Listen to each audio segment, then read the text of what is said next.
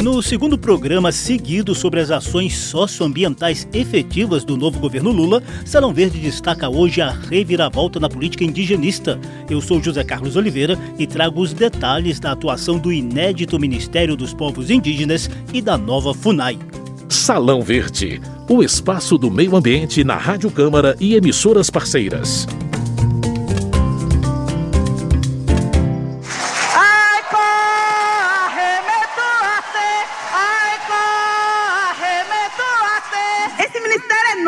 Mas na verdade esse ministério é ancestral. O Ministério dos Povos Indígenas poderia ser também, e é também, o Ministério da Floresta, da Terra. O Ministério dos Povos Indígenas, bem que poderia ser chamado e confundido com o Ministério da Vida. A luta pela Mãe Terra é a mãe de todas as lutas. Foi ao som de cânticos e batuques que Sônia Guajajara assumiu o posto de ministra dos Povos Indígenas no Palácio do Planalto. A cerimônia atrasou em um dia em consequência dos atos terroristas que danificaram os prédios dos três poderes em 8 de janeiro. Guajajara tomou posse juntamente com a nova ministra de Igualdade Racial, Aniele Franco, e coube à deputada eleita Célia Chacriabá, do PSOL de Minas Gerais, fazer referência ao simbolismo dessa cerimônia. É com a força do Genipapo e do Urucum que chamamos aqui e dizer que a mão que tentou golpear a democracia não golpeia a nossa existência. A lama que matou vários rios e corroeu várias montanhas e a nossa Mata Atlântica não soterrou a nossa esperança. O fogo que queimou Galdina aqui em Brasília não queimou o nosso canto. A motosserra e a caneta que derruba a Amazônia não derrubou a nossa espiritualidade. O fogo que queimou o Pantanal e o Pampa não queimou o brotar das mulheres indígenas. Mesmo tentando exterminar o nosso povo, não extermina a nossa ancestralidade.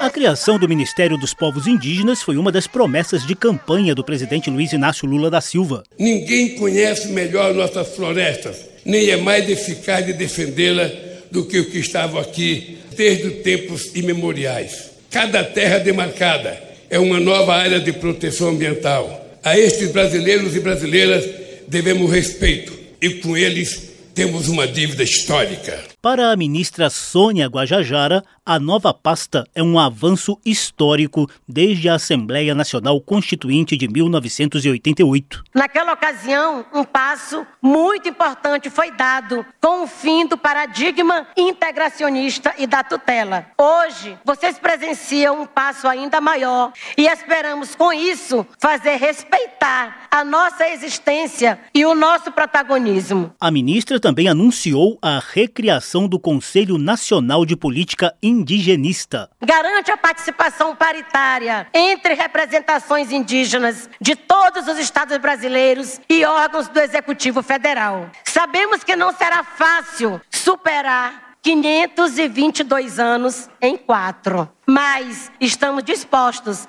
a fazer desse momento a grande retomada da força ancestral. Nunca mais um Brasil sem nós. Ai, corre, ai, corre, Guajajara estará rodeada de indígenas de todas as regiões do Brasil na equipe ministerial.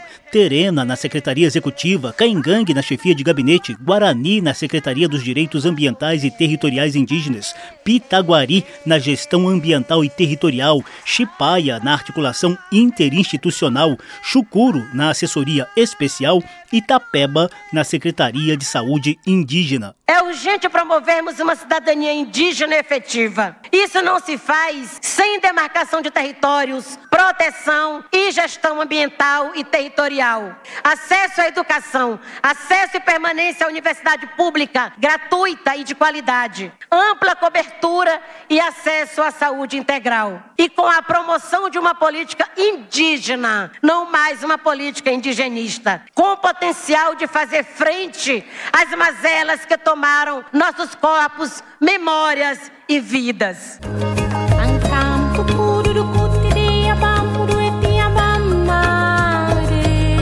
Como disse a própria ministra, os indígenas têm sido vítimas de violações há 522 anos em território brasileiro.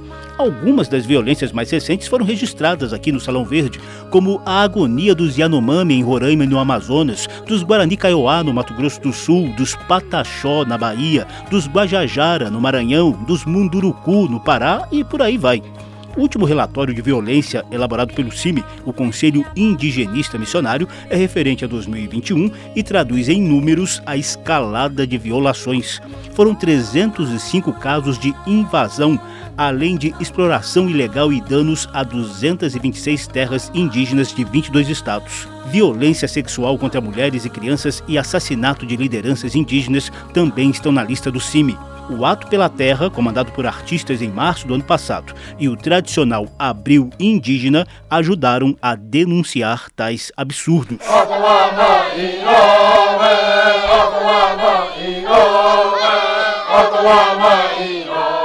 Na lista de ameaças aos povos originários também há propostas legislativas que dificultam a demarcação de novas terras indígenas e ampliam a exploração econômica e a mineração dessas áreas. Segundo o CIMI, das 1.393 terras identificadas como indígenas no Brasil, 871 seguem com pendências de regularização e 598 não contam com nenhuma providência governamental para iniciar a demarcação efetiva. A retomada das demarcações de terras indígenas está entre as prioridades da ministra Sônia Guajajara. Ela reforçou o papel dessas áreas protegidas para a preservação da biodiversidade e a contenção dos efeitos das mudanças climáticas. Nós apenas coabitamos a Mãe Terra, junto com milhões de outras espécies. O desprezo por essas outras formas de vida, as práticas de desmatamento intenso, têm efeitos devastadores. As alterações no uso do solo provocam um grande desequilíbrio em nosso ecossistema que impactam diversas espécies causando profundas transformações, inclusive as grandes epidemias. As terras indígenas, os territórios habitados por demais povos e comunidades tradicionais e as unidades de conservação são essenciais para conter o desmatamento no Brasil e para combater a emergência climática enfrentada por toda a humanidade. A proteção dos diferentes biomas é essencial para qualquer produção agrícola, pois garante água, garante a presença de agentes polinizadores, sem os quais nada se produz. Se antes as demarcações de terras tinham enfoque, sobretudo, na preservação da nossa cultura, novos estudos vêm demonstrando que a demarcação dos territórios indígenas tem uma importância ainda mais abrangente, sendo fundamentais para a estabilidade de ecossistemas em todo o planeta, assegurando qualidade de vida, inclusive nas grandes cidades. Guajajara ressaltou a tendência mundial de valorização dos territórios indígenas nas estratégias de superação da crise climática global. Como já foi considerado no Acordo de Paris e na Declaração de Nova York para Florestas Tropicais das Nações Unidas, que o conhecimento dos povos e comunidades tradicionais são também conhecimentos científicos. A existência dos povos indígenas do Brasil é cercada por uma leitura extremamente distorcida da realidade. Ou nos romantizam ou nos demonizam. Somos contemporâneos desse presente e vamos construir o Brasil do futuro. Salão Verde. Essa importância ambiental e climática das terras indígenas já foi atestada em estudo científico, como você confere no quadro a seguir. Geológicas. Novidades e curiosidades sobre a dinâmica do planeta e da natureza. Geológicas.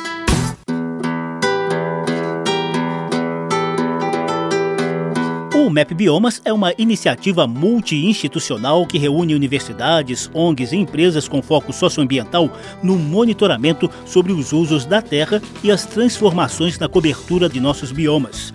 Recentemente, eles publicaram um estudo que revela a perda de 69 milhões de hectares de vegetação nativa do Brasil entre 1990 e 2020.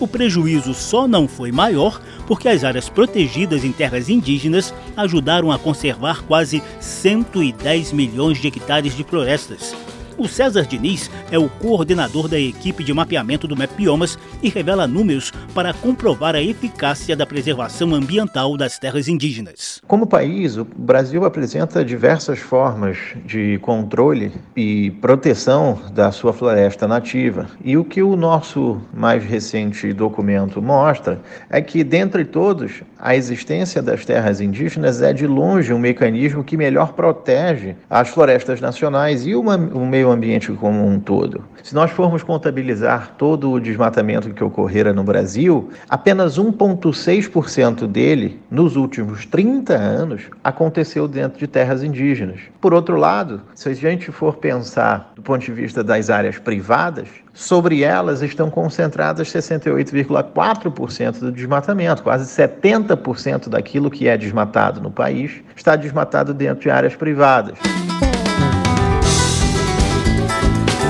O MAP Biomas publicou esse estudo com o título de O papel das terras indígenas na proteção das florestas. Diniz reforça a tese de que o típico modo de vida dos indígenas é extremamente ligado à preservação do meio ambiente. Por definição, índios não são latifundiários. Índios não fazem garimpo ou qualquer tipo de desmatamento para venda de produtos agropecuários e pastoris. Índios não degradam a floresta esta a forma de operação socioeconômica de um sistema indígena pressupõe que as florestas permaneçam em pé porque os índios necessitam delas assim, em pé. Sem ela, os indígenas deixam de existir como comunidade, porque é dela que vem o seu sustento. Quem quiser conhecer mais detalhes do estudo O papel das terras indígenas na proteção das florestas, basta visitar o site do MapBiomas, mapbiomas.org. Geológicas. Novidades e curiosidades sobre a dinâmica do planeta e da natureza. Geológicas.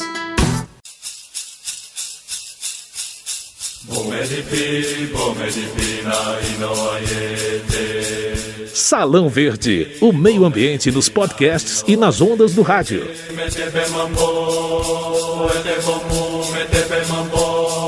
Esse é o segundo programa sobre as mudanças nas políticas ambiental, climática e indigenista do Brasil a partir do novo governo Lula.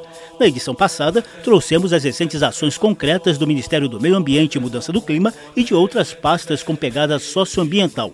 Hoje, o destaque é o inédito Ministério dos Povos Indígenas e a nova FUNAI.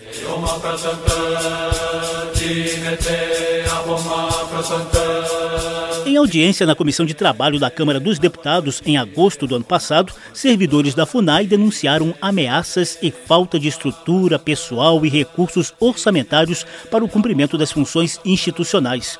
Também acusaram a gestão anterior, no governo Bolsonaro, de manter um ambiente de trabalho marcado por medo e desconfiança.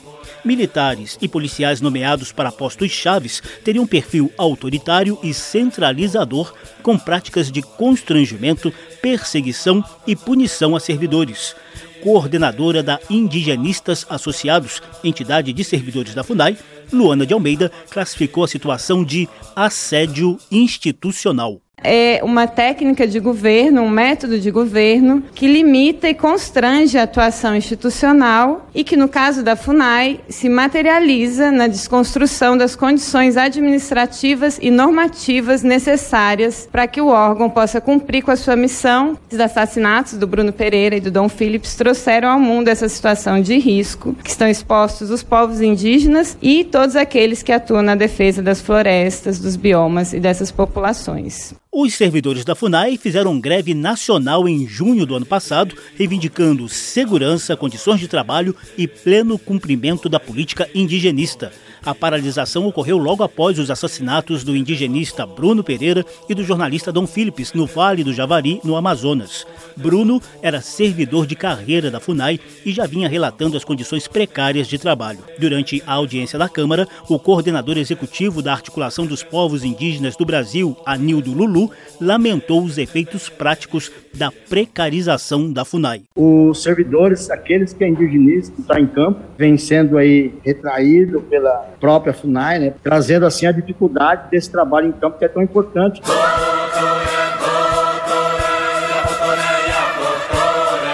A diretora do Sindicato dos Servidores Públicos Federais, Mônica Carneiro, lembrou que a FUNAI é responsável pela proteção dos indígenas em uma área correspondente a 13% do território brasileiro. Trata-se de região rica em biodiversidade e muito pressionada por garimpeiros e madeireiros ilegais, além de traficantes de drogas em áreas de fronteira. Sem poder de polícia, os servidores são alvos frequentes de ameaças. Mônica afirma que apenas 46% dos cargos da FUNAI estão devidamente ocupados por servidores públicos e 33% deles já estão em condições de pedir aposentadoria. A FUNAI é um órgão que ela tem uma absurda instabilidade institucional. Se não tiver concurso público vinculado a condições de trabalho, plano de carreira, colocação de servidores com incentivos em áreas remotas de difícil acesso de fronteira, a FUNAI pode fechar as portas daqui a pouco. Salão Verde.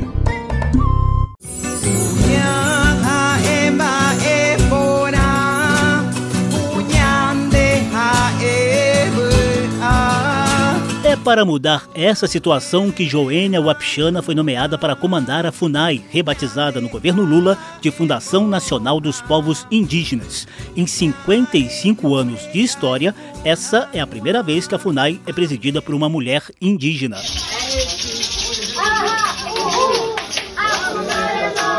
Ao fundo, ouvimos um trecho da manifestação de indígenas e de servidores para marcar no início de janeiro o que chamaram de retomada da FUNAI, que sai da estrutura do Ministério da Justiça e Segurança Pública para se tornar autarquia do Ministério dos Povos Indígenas. Joênia Wapichana anunciou a reconstrução do órgão responsável pela política indigenista brasileira. Vamos aceitar esse convite que é reconstruir o nosso país com os povos indígenas e vamos mostrar que nós, além de ser resistentes, nós somos resilientes, fazer que a mãe terra, né, a floresta, continue viva. Joênia acrescentou que vai comandar a FUNAI sem interferência política e com permanente consulta aos povos indígenas. O Apixana é formado em Direito, mestre em Direito Internacional e tem longa trajetória na defesa dos povos originários. Em 2009, se notabilizou pelo discurso contundente no plenário do Supremo Tribunal Federal em defesa da demarcação contínua da terra indígena Raposa Serra do Sol, em Roraima. O que está em jogo são os 500 anos de colonização. Nós estamos esperando que esse dia dia do julgamento bota um ponto final em toda a violência que os povos indígenas da Raposa Serra do Sol têm vivido pela disputa sobre suas terras. Que nossos valores espirituais, nossos valores culturais sejam considerados na aplicação da Constituição Federal de 88. Outro feito histórico veio em 2018, quando se tornou a primeira mulher indígena eleita para a Câmara dos Deputados. Atravessa séculos de colonização para falar de igual para igual e ser considerada uma representante legítima a ocupar esse parlamento. No Congresso Nacional, Joênia Wapchana coordenou a Frente Parlamentar em Defesa dos Povos Indígenas e teve destaque em votações importantes, como a resistência a um dos itens da medida provisória do governo Bolsonaro, que poderia deixar parte das atribuições da FUNAI sob o comando do Ministério da Agricultura. A proposta do Bolsonaro desestruturar tudo. Era passar a FUNAI para o Ministério, que não tinha nada a ver, tirar o poder de demarcação de terras indígenas, colocar lá para o agronegócio. Então, a minha possibilidade como deputada foi fazer uma emenda dentro desse texto da MP e a gente conseguiu derrubar a proposta de Bolsonaro. Foi a primeira vez que eu disse assim: olha, eu tenho poder de convencimento, eu tenho poder de articular, eu tenho poder de propor. Dados oficiais do IBGE mostram que o Brasil tem cerca de um milhão de indígenas de mais de 300 etnias. Eles exigem pleno respeito a seus direitos e querem manter a secular tradição de reverenciar a natureza e de nos ensinar a protegê-la o tempo todo. Novo, mas na verdade esse ministério é ancestral. O Ministério dos Povos Indígenas poderia ser também e é também o Ministério da Floresta, da Terra. O Ministério dos Povos Indígenas, bem que poderia ser chamado e confundido com o Ministério da Vida. A luta pela Mãe Terra é a mãe de todas as lutas. Ah, hey, hey, hey. Em dois programas seguidos, Salão Verde trouxe as mudanças efetivas nas políticas ambiental, climática e indigenista do Brasil a partir do novo governo Lula. O programa teve produção de Lucélia Cristina, edição e apresentação de José Carlos Oliveira. Se você quiser ouvir de novo essa e as edições anteriores, basta visitar a página da Rádio Câmara na internet e procurar por Salão Verde. O programa também está disponível em podcast. Obrigadíssimo pela atenção. Tchau. Salão Verde o espaço do meio ambiente na Rádio Câmara e emissoras parceiras. Ah,